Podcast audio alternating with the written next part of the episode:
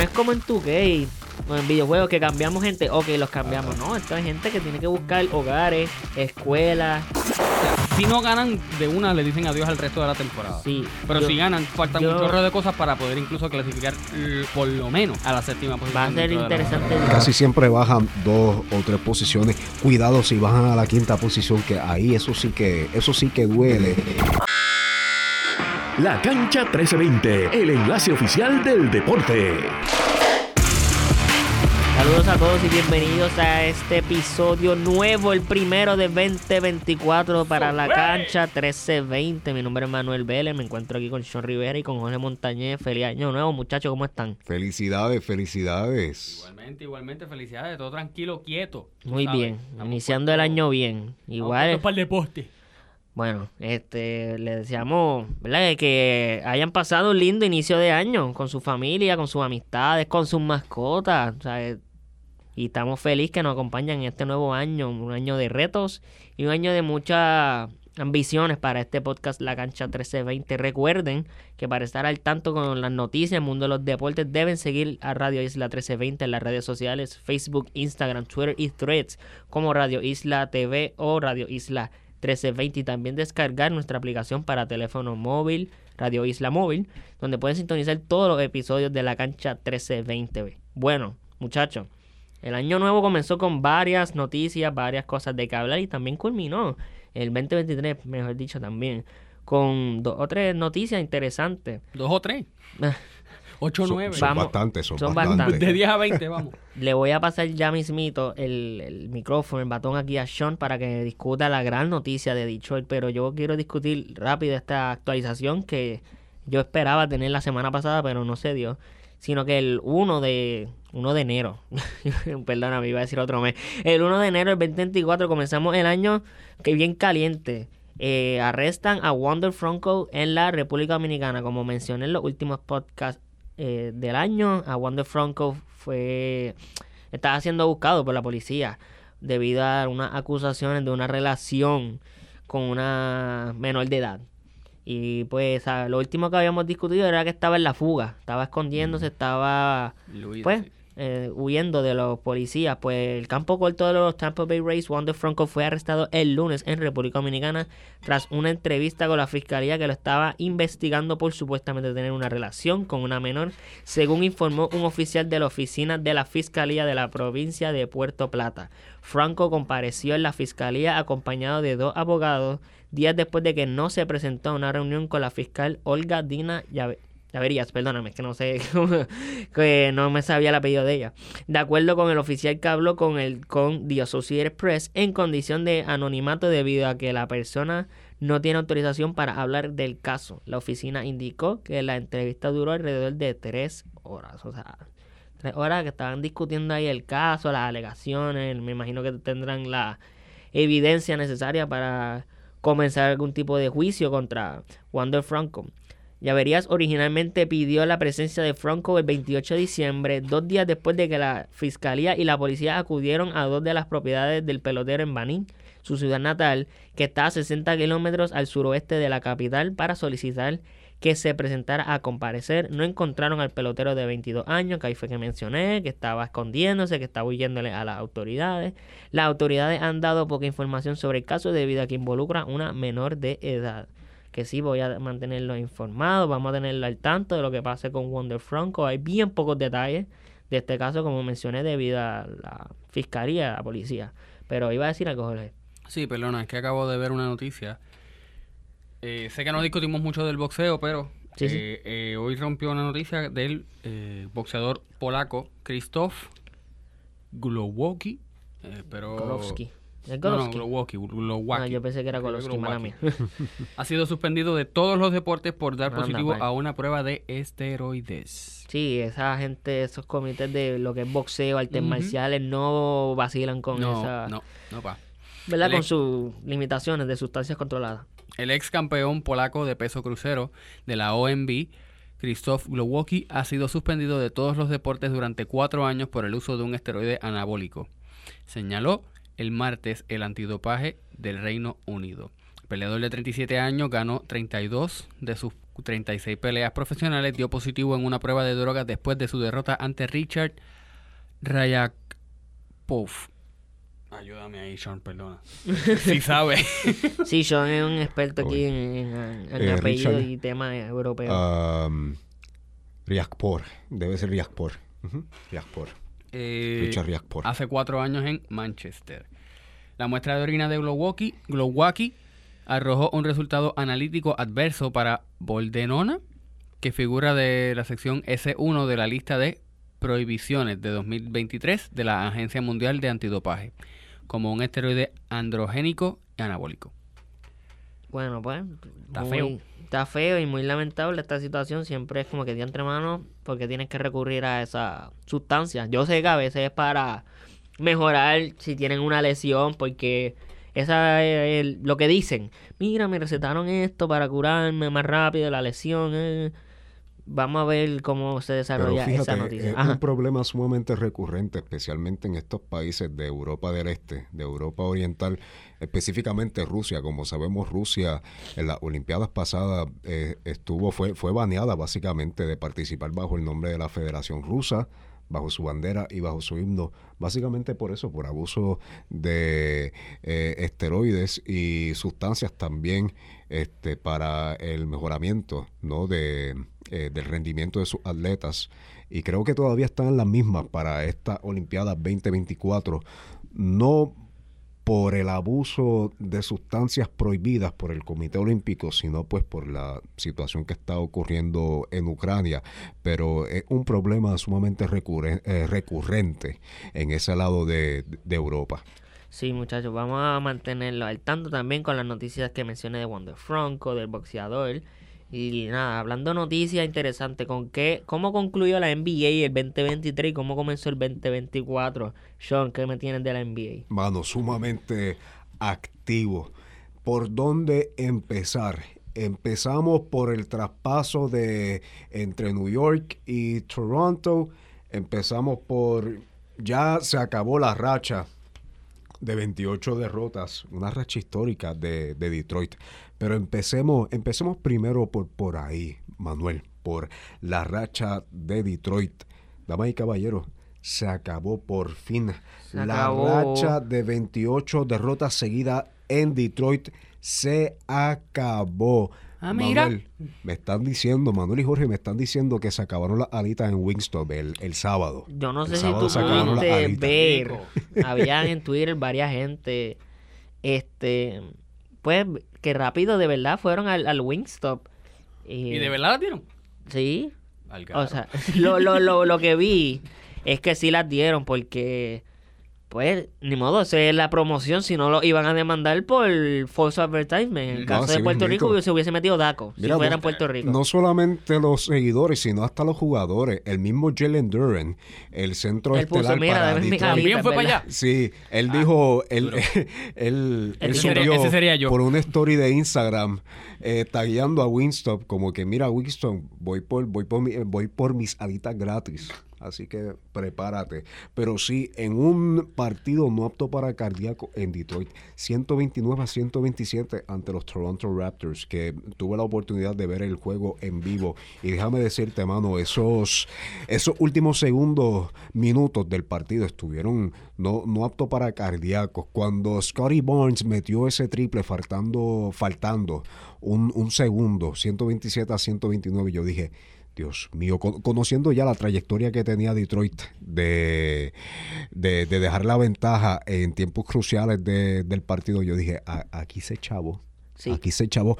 Pero Detroit pudo mantener la cordura y ganar el juego después de ya dos meses. Este, con derrotas consecutivas. Su último partido. Van 3 a eh, 23, 23 a 23 es el récord, ¿no? Ahora mismo están 3 y 30. Tres y Y a treinta. rayos. 3, 3, Yo y pensaba que 30. era Un récord malísimo. Les voy a decir algo. Con para todo los playoffs, van para los playoffs seguro. Demasiado. No, no, ya. Con eso que tienen ese récord de 3 y 30, yo me atrevo a, a apostar de que aquí a junio, por lo menos mayo, iba a decir junio, pero de aquí a mayo que, que salen las selecciones del draft o los equipos que van a seleccionar, este yo pienso que Detroit no va a tener ni el primer pick. Esa es mi opinión, eso es lo que yo pienso. Bueno, con la suerte que tiene Detroit, usualmente la el equipo que más probabilidades tiene en la lotería para conseguir la selección número uno usualmente casi siempre bajan dos o tres posiciones. Cuidado si bajan a la quinta posición, que ahí eso sí que, eso sí que duele y eso sí que sabe bien malo, para no decir la otra palabra, eh, que tú bajes de la primera posición a, la quinta selección teniendo el peor récord de, eh, de la liga. bueno, no se supone que teniendo el peor récord seas el primero. No necesariamente, porque los Carolina, la verdad te interrumpa para traerlo en temas de NFL rapidito. Los Carolina Panthers tienen el peor récord de la liga, pero ellos no tienen el primer pick porque ellos cambiaron a DJ Moore, que era su Ah, bueno, verdad, sí que existen los tratos Existen esos tipos de, cambios, pero también es porque es bien pocas las probabilidades. Y no me voy por este agujero para que Sean continúe hablando, pero sabes que existen teorías de que la NBA siempre monta o compra el draft porque no neces Vamos a ponerte, tú tienes un talento, vamos a ponerte un ejemplo el hijo de LeBron James, Bronny, Bronny Jr., que se llama, ¿verdad? Bronny James. Sí, Bronny James. Bronny James, si Bronny James fuera elegible para este sorteo, ¿tú crees que ellos van a mandar al hijo de LeBron James a Detroit? ¿O va a poner el pick número uno a una ciudad como Sí, sí, no, obviamente que, Dime una ciudad que es que iba a decir New Orleans. Bueno, es, que es, que pasó el año pasado. El año pasado Detroit tuvo las mejores probabilidades de alcanzar el pick número uno. ¿Y a quién se lo dieron? A San Antonio. Exacto. Y Detroit terminó en la segunda posición. Exacto, porque San Antonio, visto en Bayama, San Antonio ha tenido a Tim Duncan, David Robinson, Tony Parker, Manu Ginobili, Greg Popovich. O sea, es, correcto, no quería entrar en ese agujero. Les voy a dejar que continúes con tu análisis de NBA. Bueno, al fin y al cabo, en esta victoria, Kate Cunningham, la estrella estelar, 30 puntos y dos asistencias sin una pérdida de balón. Mis felicitaciones para Detroit. Espero que las cosas mejoren de aquí a, a verano. Vamos a ver cómo transcurren las cosas. Eh, estoy seguro que no van a los playoffs.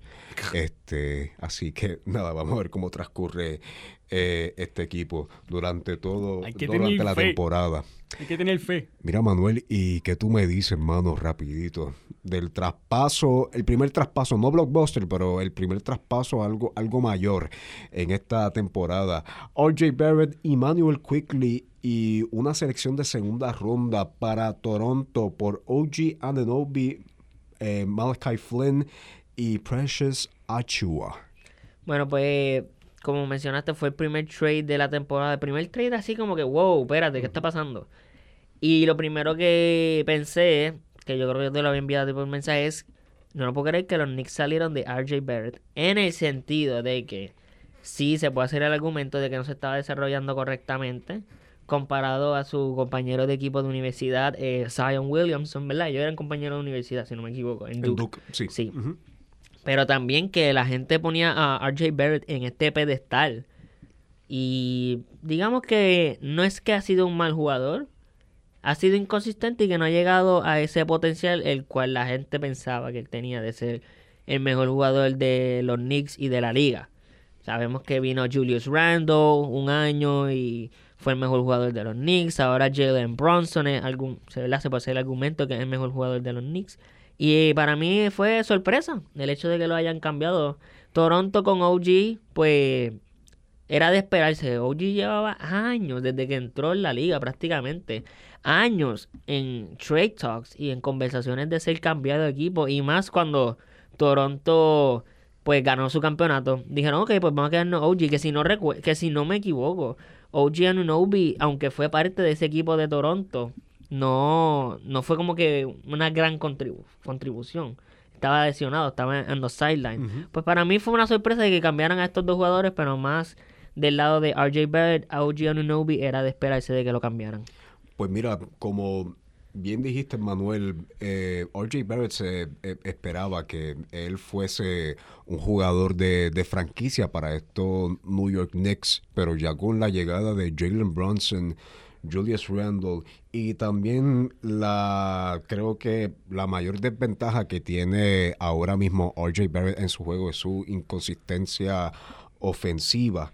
Sí, ahora mismo le puede traer esos este, esa creación de, de, tiros no para Toronto y habilitar si acaso no una un mejor juego ofensivo para, para, para Toronto que lo necesita ahora mismo si no me equivoco está en las últimas 10, 12 posiciones en cuanto a puntos por partido como equipo. Así que eh, no tiene la consistencia OJ Barrett que desea mucho, muchos equipos, pero sí tiene esa habilidad de crear sus este, de, crear su, ¿verdad? sus tiros y promediarte fácil 20, 20 puntos por partido.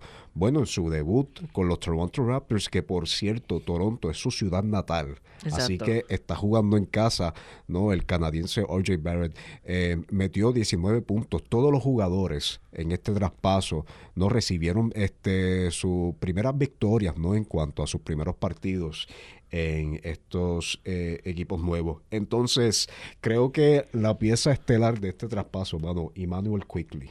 Sí, sí, ese fue como que la parte underrated, yo pienso, del, del trade. Y lo gracioso del trade fue que él entró y tú sabes que puso un tweet como que WTF, qué caramba está pasando.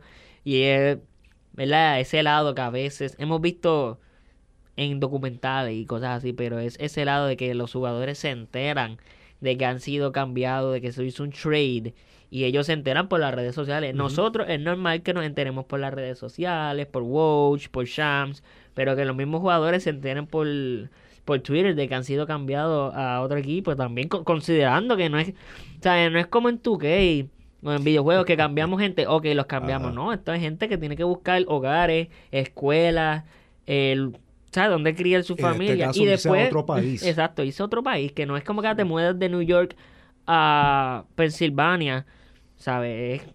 De New York a Canadá, el borde, tradiciones, bla, bla, bla, todas esas cosas, tradiciones, menos a mí. o sea, que tienes que cruzar el borde y todas esas planillas. No, adaptarte a nuevas culturas y a un nuevo equipo. Mira, creo que esto sería, eh, eh, este viene siendo una muy buena oportunidad para eh, que Emmanuel Quickly se pueda desarrollar y convertirse en una de las primeras tres opciones en cuanto a anotación en un equipo, porque Emmanuel Quickly desde que entró en la eh, desde que entró a la NBA ha dado mucho de qué hablar en estas últimas temporadas. Terminó segundo en votación en cuanto a sexto hombre del año. Ese creo que ese año lo ganó Malcolm Brogdon, si no me equivoco, con los Boston Celtics. Y este, Emmanuel Quickly es un muy buen defensor, puede jugar la primera, la segunda posición, muy buen defensor para su posición. Eh, es un sólido tirador de, tres también, muy buen creador de, tiros, tirando un 37% en su carrera y mayormente este, un jugador que puede lanzar desde, desde el dribble y tiene una muy buena también un muy buen IQ en cuanto a pase y playmaking. Creo que de quedarse en Nueva York, obviamente, ¿verdad? sus minutos y su desarrollo siendo este, opacado por eh, Jalen Brunson, que definitivamente se ha convertido en la primera opción para, de anotación para los New York Knicks y a la larga, pues posiblemente un jugador de, de, franquicia si no lo es ya. Y creo que Emmanuel Quickly, de ser un sexto hombre, me acuerda mucho su estilo de juego, Manuel, a Jamal Crawford, específicamente cuando estaba en New York. Sí. Me acuerda no, Jamal no, es que van a ser los mismos jugadores, pero tiene ese potencial. Y Jamal Crawford tuvo una carrera para muchos estándares exitosa. Y longevidad es lo que bien pocos jugadores tienen hoy en día en muchos deportes, específicamente en la NBA. Aquí sí vamos a ver cómo se desarrollan estos dos jugadores en su nuevo equipo. Vamos a ver, y antes de que pasemos a otros temas, mira, un análisis rapidito sobre los partidos de ayer. Ayer regresó Joel Embiid y Kyrie Irving. Joel Embiid con un triple doble sí, lo en, vi. La noche, en la noche de ayer. Lo vi porque dijeron que otra vez MVP. Yo, diablo, vamos a, vamos a calmarnos si estamos en enero. Yo pienso que hay otros jugadores más valiosos. Pero ya este es su décimo quinto partido, anotando más de 30 puntos. Se añade a una lista de jugadores como James Harden, Kareem Abdul-Jabbar, Will Chamberlain, mano, no me sorprendería si gana MVP por una segunda temporada consecutiva. Y ayer logró su séptimo triple doble en su carrera. Eh, en un partido que fue sumamente cómodo en la mayor parte de, de- del juego para los 76ers. Ayer anotó 31 puntos, 15 rebotes y 10 asistencias. Venció a los Chicago Bulls 110 a 97. Y siéndote honesto, como fan de Chicago, Manuel, fue un juego para olvidar, específicamente esa primera mitad. Mano, eh, eh, especialmente ese primer periodo, 18-43 mano. Una salsa en ese primer periodo y una nueva, un nuevo eh, récord de anotación máxima en este en esta temporada en cuanto al primer periodo para los 76ers. Eh, una pela. Eh, no- Nos dieron una pela en ese primer periodo. En la primera mitad, eh, Chicago solamente anotó dos triples. Fue, fue un juego para olvidar, mano. Pero nada, Joel Embiid ya regresó a la NBA y, mano, Utah ayer venció por 37 puntos a los Dallas Mavericks y Jordan Clarkson, mano, Jordan Clarkson, logra el primer triple doble para los Utah Jazz desde el 2008, mano. Desde el 2008 el equipo de Utah no ha logrado un triple doble. Mano, qué cosa Son Qué cosas cosa que más a veces impresionante no, no tomamos en consideración cuando vemos los deportes, cuando vemos la NBA y cuántos equipos, cuántos jugadores llevan sin hacer un triple doble. Pero nada, gracias Sean por siempre mantenernos al día con todo lo que pasa en la NBA. Jorge, ¿qué está pasando en la NFL? Sabemos que se está... te- ya culminó el 2023, está culminando la temporada regular. ¿Qué no está pasando? Esto es un megollo. Eh, pero vamos a ver cómo desentrañamos esto, porque esto es un revolú. Cada, cada juego que pasa ocurre una cosa nueva, entonces no, no, no hay manera de no hay manera de resumirlo, hay que ir paso por paso. vamos primero con la parte más fácil. Eh, obviamente, como todos saben, están las primeras dos posiciones, como quien dice, ya garantizadas de un- una de cada conferencia. La primera está garantizada por los Bal- Baltimore Ravens, los cuales tienen un récord de 13 y 3 en la conferencia americana. Ningún otro equipo en la conferencia americana tiene ese récord, por ende ya ellos están, como quien dice, en la parte más cómoda, lo que se conoce como el first seed. Eh, que lo que están es esperando básicamente rival para su o sea, pa- para, dentro de los playoffs. Igual que los San Francisco 49ers están en la en el first seed de la conferencia nacional, eh, que tienen un récord de 12 y 4. Y aunque hay, hay récord bastante parecido, no hay quien les quite esa primera posición. Eh, ¿Qué pasa? Lo que son la segunda, tercera, cuarta, quinta, sexta y séptima posición ahora mismo dentro de todas las conferencias, o sea, dentro de las dos conferencias, se están peleando porque hay muchos equipos empatados. Eh, vamos por la parte más fácil. Eh, la segunda posición en la conferencia americana la ocupan los Miami Dolphins 11 y 5.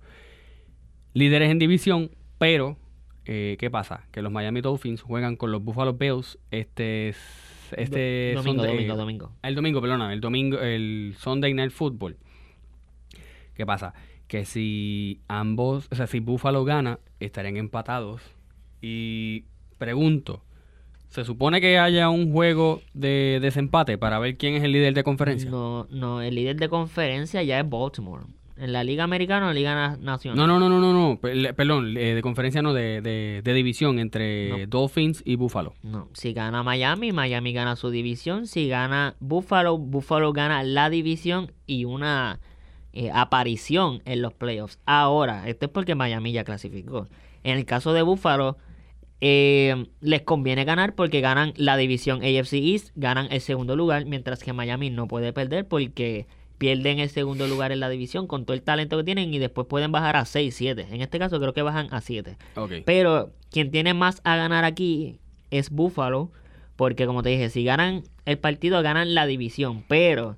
Pero no se supo- pero es que, ok, pero eso es que me confunde, porque se- según lo de, según ahora, quienes primeros clasificaron están los Miami Dolphins. Por Sí, eso. Pero al Buffalo... Buffalo tiene un récord de 10 y 6. O sea, Ujú, eso por eso que, se- que si ganan, Si empatarían ganan, esa- sería un récord de 11 y 6. Y Miami tendría un récord... de sí, 11 y 6. de 11 y 6. Pues por- no hay un tipo de desempate porque de verdad que no te sé decir porque no hay un desempate. Prácticamente es que pues uno gana la división y el otro no, a pesar de que tengan el mismo récord. Pero como te estoy diciendo, quien tiene más a ganar es Buffalo. O sea, a ellos les conviene ganar. Porque les, si ganan el contra Miami, ganan la división. Pero además de, clasifican a los playoffs. Y si no ganan contra Miami, tienen estas otras probabilidades, otros otros escenarios para clasificar. Buffalo tendría que empatar con Miami. Tendría que Pittsburgh perder o empatar contra Baltimore. Jacksonville tendría que perder o empatar. O Houston e Indiana tienen que empatar para que Buffalo pueda clasificar a la postemporada. Por Que eso es que es más cosa, fácil. Que esa es la cosa porque Es más fácil mismo- tú ganar contra Miami, ganar la división y clasificas que Esperar a que dejar todo tu pase. suerte Sí, sí, con otro sí. equipo. Eh, ahora que mencioné eso, pues los Texans. Los Texans tienen un récord de 9 y 7, igual Indianapolis, los Colts y los Y los Jaguars. Los tres tienen un récord de 9 y 7. Esto es lo que tiene que pasar para que Steelers, Houston para que Houston clasifique.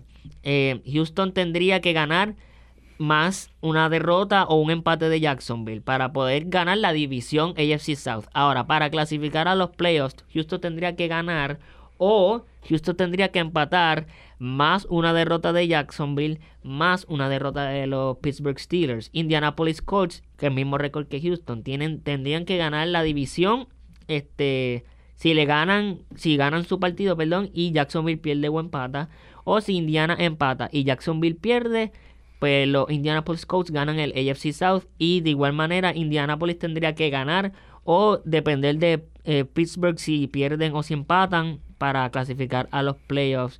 Los Jaguars la misma situación, todos estos equipos y los Pittsburgh Steelers prácticamente los, los Pittsburgh Steelers son los más que están afuera, tienen que depender de cinco distintos escenarios para clasificar. Uno que tienen que ganarle a los Ravens. Tendrían este que sábado. ganarle, tendrían que ganar y Buffalo tendría que perder, tendrían que ganar y Jacksonville tendría que perder o empatarle un, un revolú prácticamente. Un revolú. pero Sí, ellos están a ley de un pasito. O sea, si no ganan de una, le dicen adiós al resto de la temporada. sí, Pero yo- si ganan, faltan yo- un chorro de cosas para poder incluso clasificar por lo menos a la séptima posición. va a ser interesante discutir esto el, el lunes que viene. Sí, mano. Este, ahora mismo, Sí. eh, la segunda posición, como dijiste, la, está la, están los Miami Dolphins. La tercera posición están los Kansas City Chiefs como líderes de división y con el, el tercer mejor récord, bueno, de- cuarto mejor récord, pero como somos líderes de división tenemos la, la tercera posición asegurada, ¿correcto? Sí, sí, sí, ese tercer lugar es de ustedes porque son líderes de división. El segundo lugar sería el, el ganador entre Miami Ahora bien, y Buffalo. ahora bien, eh, bueno, sí, no, la segunda sería como quiera Miami. Miami o Este, Buffalo, O. Búfalo, exacto, pero está bien. Uno- uno de los dos. En el NFC, San Francisco 49ers, Detroit Lions, Dallas Cowboys, Los Angeles Rams y, y Philadelphia Eagles son los que han clasificado para los playoffs. En el caso de San Francisco, clasificaron su división y la sede número uno. Los Lions clasificaron su división, eh, NFC North. Estamos esperando a ver si los Dallas Cowboys o los Philadelphia Philadelphia Eagles son los que- igual que ganadores del y- NFC East. Igual que Y- Miami y Buffalo, básicamente. y prácticamente eh, Atlanta, eh, los equipos que siguen ahí en contention son Green Bay Packers, Atlanta, iba a decir Hawks, mala mía, Atlanta Falcons, eh, ¿quién Minnesota? Vikings. Minnesota Vikings, y Seattle- los New Orleans Saints y los, y los Seattle, Seattle Seahawks, y los Tampa Bay Buccaneers son más equipos. En el caso de muchos equipos aquí, eh, como lo son Atlanta, New Orleans y Tampa Bay, tendría que ser el que gane la división. Y prácticamente el que gane la división, pues clasifica a playoffs y tiene esa sede de cuarto lugar. Ojo, Mientras que, ajá, Tampa Bay posiblemente gane sí o sí porque le toca jugar con los Carolina Panthers, o sea, el peor equipo dentro de la liga. Sí, Por ende, si pero ganan, no, no sabe, a lo mejor Carolina juega offset. En Vamos a ver, vamos a a lo mejor juegan offset en el sentido de que Sí, pero no, es que no creo, porque no- digo, no sé, no sé. Todo puede pasar en la NFL, pero tú sabes, como que no, creo que se den ese lujo porque van por la- el final de la o el final de la división sí o sí, o sea, no. Sí, pues aquí tengo los escenarios rapidito. Atlanta clasifica su división si ellos ganan su partido, que va a ser contra los Saints. Y Tampa Bay, eh, ¿verdad? Tiene una derrota. Los Cowboys clasifican su división si este, ellos ganan o si ellos empatan y Filadelfia empata o si Filadelfia pierde. O sea que si Dallas gana y Filadelfia pierde, pues Dallas tiene la división NFC East y viceversa. Lo mismo pasa con los Philadelphia Eagles. Si Philadelphia gana y Dallas pierde, pues Philadelphia Eagles sube a número 2 o si em, llegan a empate. Aquí los Green Bay Packers son igual, este, dependiendo de mucha, tendrían que depender de Seattle, de si pierden, De, lo- de, de si New pierden o si empatan, ten- están dependiendo de New Orleans, están dependiendo de Minnesota. Si tú me fueras a preguntar a mí una predicción final, yo digo que Tampa Bay gana su división. Yo digo que además de Tampa Bay ganar su división, pues los últimos dos espacios, pues, obviamente sería Packers. Tampa Bay y Green Green, Bay. Bay. Yo veo Green Bay muy... Aunque puede entrar Seahawks también, no sé. Jordan Love, si no me equivoco, está... Es más, te digo ahora, yo lo tengo aquí rapidito. Jordan Love está en las primeras, creo que 10 posiciones de los mejores quarterbacks ahora mismo. Mira, en la, en la décima posición, ahora mismo, de los mejor, del mejor ranking de los quarterbacks. O sea que... está- Vamos a ver, va- es bastante interesante lo que está pasando en el mundo de la NFL y esto. Como noticia adicional, y perdóname, antes de que se me olvide, los San Francisco 49ers, aunque están cómodos, tienen una baja para la semana que viene. No pasa nada, porque anyway están cómodos. Pero Christian McCaffrey, o sea, el MVP por ahora de la... Digo, no lo han dicho, pero yo lo digo y Manuel lo dice y todo el mundo lo dice. eh, de la ¿verdad? de la NFL, Christian McCaffrey está fuera para la semana 18. ¿Algo más? No sería todo. Adem- o sea, yo creo que faltan un montón de cosas más, pero el tiempo como que no nos da. Sí, sí. pero, pero algo más. Sí, sí, nada. Hasta ahora no tengo nada más eh, rápido. Quiero mencionar antes de que se me olvide el triste fallecimiento. Espérate, que se me fue la noticia. Mala, mala mía. Son cosas que pasan cuando estamos aquí Pasas qué cosa. grabando en vivo. Y es el fallecimiento. Contra, lo tenía aquí. ¿Dónde está? Bueno, tú tenías la noticia del fallecimiento de Sí, sí, el fallecimiento del Es que legendario ah, baloncelista puertorriqueño Manuel Rafael Valle. Sí, Sean, te dejo que tú concluyas con esto. Bueno, el ex baloncelista Rafael Valle, que participó en la selección nacional y participó en los Juegos Olímpicos de Roma de 1960, eh, falleció lamentablemente a los 85 años de edad este martes. Valle fue uno de los jugadores más destacados que ha tenido la selección de Puerto Rico, anotando 121 puntos este, eh, durante su carrera ¿no? en, la, en la selección. Si no me equivoco, fue integrante también del equipo que ganó ahora los Juegos Panamericanos, eh, Centroamericanos, disculpa, y del Caribe en Kingston en 1962. También ganó medalla de bronce en los Juegos Panamericanos de Sao Paulo y ese mismo año nuevamente fue el mejor anotador de Puerto Rico en el Mundial de Brasil con 143 puntos en nueve partidos. Valle también participó en 1962 en una nueva serie de encuentros amistosos frente a Brasil y una gira mundial, eh, una gira mundialista por Filipinas. Que en paz descanse. Que en paz descanse y con eso concluimos este episodio de La Cancha 1320. Gracias muchachos por estar conmigo en, en la- en este primer episodio de La Cancha 1320 del 2024. Gracias a A ustedes. la orden como siempre. siempre. Nada, para lo próximo de este podcast hay que tirar el calendario de todo lo que va a pasar este año. Porque Sí, mano. hay porque un montón de el- cosas. O sea, ah, no iba a decir el- elecciones, pero sí hay elecciones en el país. Hay la pelea de Amanda Serrano, Olimpiada y obviamente todos los torneos regulares de los deportes, Champions League, NBA Finals, eh, comienza la MLB en, en marzo, Super Bowl, mucho de qué hablar para los deportes. Tenemos contenido para compartir con ustedes y gracias por sintonizar como siempre. Esto ha sido La Cancha 1320, primer episodio del 2024. Hasta la próxima.